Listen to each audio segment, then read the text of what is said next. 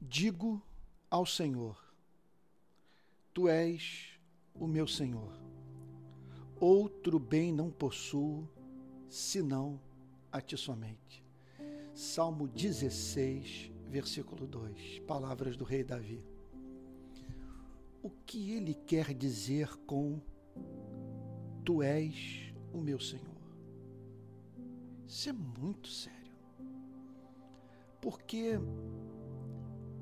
nós prezamos pela liberdade. Nós queremos buscar livremente, sem impedimento, a nossa felicidade. Abominamos cerceamento dos nossos desejos. Aí vem um ser humano, olha para o universo, percebe que o universo tem um, tem um Criador, que esse Criador manifestou seu caráter no tempo e no espaço. Ele o conhece. E após conhecê-lo, ele é levado a dizer: Eu abro mão do governo da minha própria vida. Eu quero fazer da vontade do meu Criador a minha vontade. Quero que os meus sonhos sejam os sonhos dele. Quero cumprir o propósito que ele tem para a minha vida. Dizer tu és o meu Senhor significa dizer tudo que faço, tudo que almejo,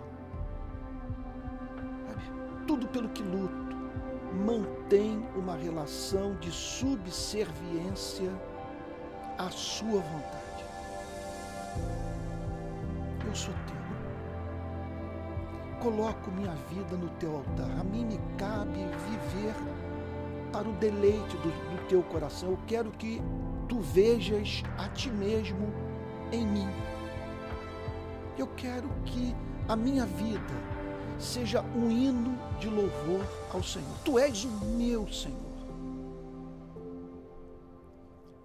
Em seguida, nesse mesmo verso, Davi declara: Outro bem não possuo senão a ti somente.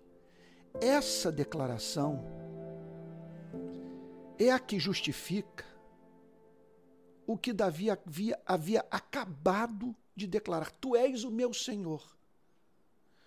Qual é o sentido de uma coisa como essa que pode nos levar à morte? Sim, dizer que Ele é o nosso Senhor pode significar você identificar a vontade dele como algo que o deve mover na direção de uma espécie de luta pela justiça, pela sua causa, pelo cumprimento da sua vontade nesse planeta, que vai implicar sabe, em risco de morte ou na sua própria morte. A história do cristianismo está eivada é, de testemunho de gente que começou a vida cristã sem saber onde, a sua, onde essa vida haveria de levá-la, até que lá pelas tantas tomou consciência do fato de que o seu amor pelo Criador exigia, em nome do Evangelho, encarar a morte. E isso sem mencionar uma série de outras, outras renúncias mais que podem não ser consideradas tão extremas como a que eu acabei de mencionar, mas que são dolorosas. De você muitas vezes até ter que abrir mão de direito, de desejos legítimos, a fim de promover a concórdia, a fim de manifestar na sua conduta aquela renúncia, aquela morte para desejo que viabiliza a vida de outros, que só encontrarão a vida na sua e na minha morte. Que coisa impressionante. Mas quando nós olhamos para a parte B do verso 2, nós entendemos o porquê de Davi, de Davi ter dito: Tu és o meu Senhor. Ele podia dizer: Tu és o meu Senhor, porque ele podia também dizer: Outro bem não possuo, senão a ti somente. O que, que ele quer dizer com isso? Bom, em primeiro lugar, que Deus é o bem, é um bem que dá sentido a todos os demais bens.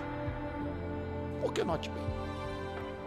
Eu não sei como que é com você, mas não há nada mais maravilhoso nos momentos de prazer, seja de que natureza for, desde que sujeito às diretrizes do amor, não há nada que torne o prazer mais prazeroso do que você identificar por trás dele alguém ali dizer: Eu amo você.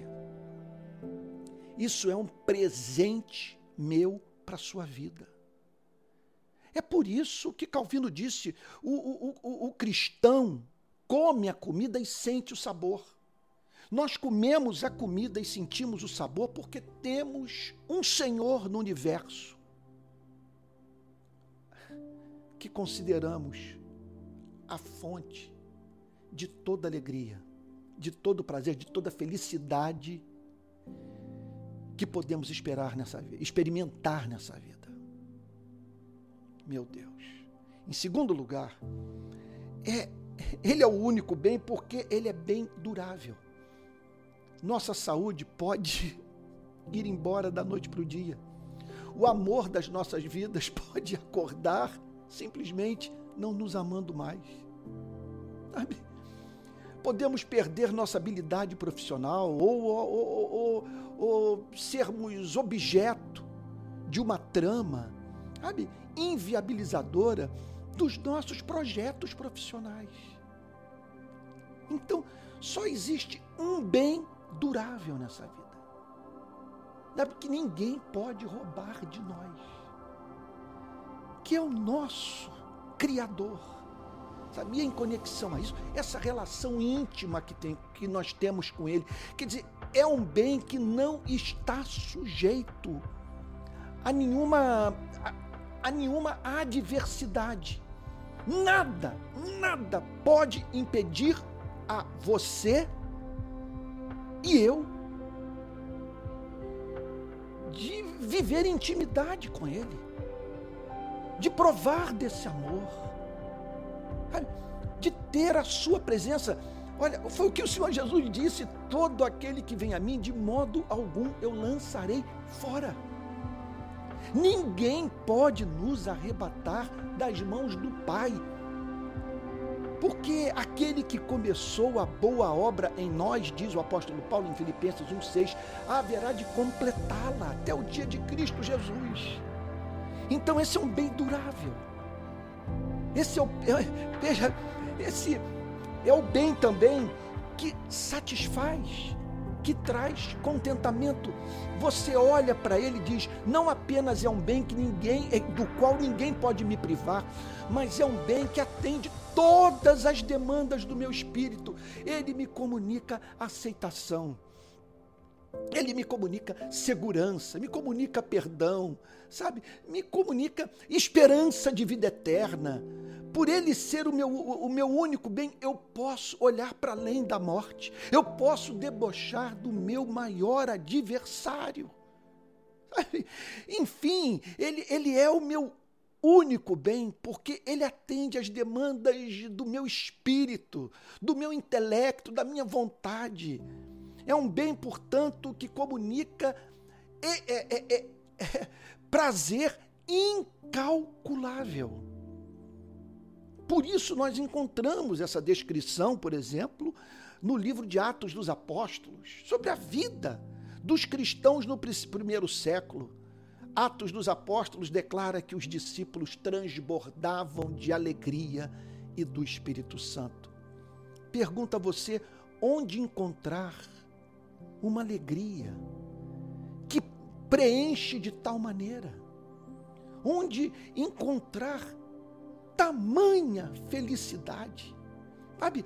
É, é, algo para o qual eu posso olhar e que é capaz de responder todas as perguntas é do pessimismo ou do realismo desse mundo transitório. Sabe, lá estou eu com os meus bens temporais. De todos eu posso ser privado. E um dia eu me afastarei de tudo aquilo que amo nesse presente século. Isso é alguma coisa para a qual eu caminho de modo inexorável. A minha cidade vai ficar vazia de mim. Eu vou ter que me despedir das pessoas que amo e de tudo que amealhei na vida. Agora, esse bem sabe? É eterno. Eu não preciso me relacionar com ele com ansiedade, com temor de perdê-lo, porque ele se afeiçoou por mim. E ele diz que todo aquele, portanto, que vai a ele, repito, insisto do ponto, de modo algum será lançado fora. E por fim, ele é um, é um, é um bem de valor incalculável. Pare para pensar nisso. Um ser humano tomar consciência do fato que ele conheceu o Criador de todas as galáxias, de todos os sóis, de todas as estrelas. É, é estonteante. A gente só não perde os sentidos porque quando pensamos sobre o tema, nós não, não, não, não, não pensamos é, é, é né, em toda a sua extensão. Se nós parássemos para mensurar com exatidão o que significa conhecer um ser excelente, absolutamente amável, infinito, infinito em bondade, infinito em doçura, infinito em sabedoria, infinito em amor, infinito em poder, em soberania. Imagine o que é isso, e não apenas isso, não, e ele dizer que é seu. Sabe? E você poder dizer que pertence a ele. E ele dizer para você que se afeiçoou por você e que tem como músico ouvir a sua voz. Olha, eu gostaria de concluir dizendo o seguinte: que a ética cristã ela não neurotiza. Muitos pensam que esse cerceamento dessa, desse conceito de liberdade mal informado dos seres humanos, inevitavelmente conduz o homem e a mulher para a neurose. Porque lá está o ser humano lutando contra a satisfação de um desejo, mas nós sabemos que há desejos que são incompatíveis com o amor. Com o que Deus designou para as nossas vidas. Vamos, vamos ir mais longe. Há desejos que são incompatíveis com o caráter de Deus. São coisas que Jesus não faria. São é, é, é, é anelos que, caso sejam levados a cabo, entristecerão o Espírito Santo. Então isso é da vida cristã. A Bíblia fala que o caminho é estreito. Então muitos olham para isso e dizem o seguinte: eu quero manter distância do cristianismo. Eu não quero a minha vida governada por tamanho é, é número de leis. Olha, veja, e na verdade, sabe, a lei sabe, consiste em dois mandamentos. Só tem duas coisas que Deus pede de você e de mim. A coisa não é complexa. Sabe? É de fácil entendimento. Ele pede que nós o amemos com todo o nosso ser e que amemos o próximo com o amor que temos pela nossa vida. Isso é racional. Isso é bonito. Sabe? Isso faz sentido. E quem ama, sim, é feliz. Mas é claro que esse amor vai implicar em renúncia. E Jesus reconheceu é impossível segui-lo sem arrancar olho, braço e perna, sem você submeter a sua vida a algumas amputações. Vão representar dor. Agora, por que a ética cristã não, não, neurotiza, não neurotiza? Porque num só fôlego eu posso dizer: Tu és o meu Senhor e em seguida declarar: outro bem não possuo senão a ti somente. Eu espero de todo o meu coração que esse vídeo tenha feito bem a sua vida. É, gostaria de convidá-lo a me ajudar a manter esse canal. Ao término da minha fala, você saberá como. Que Deus o abençoe muito. E eu peço que o Espírito Santo o habilite agora a poder dizer o que Davi disse nesse salmo extraordinário. Digo ao Senhor, falo isso para ele. Tu és o meu Senhor. Outro bem não possuo, senão a ti somente. Fique com Jesus.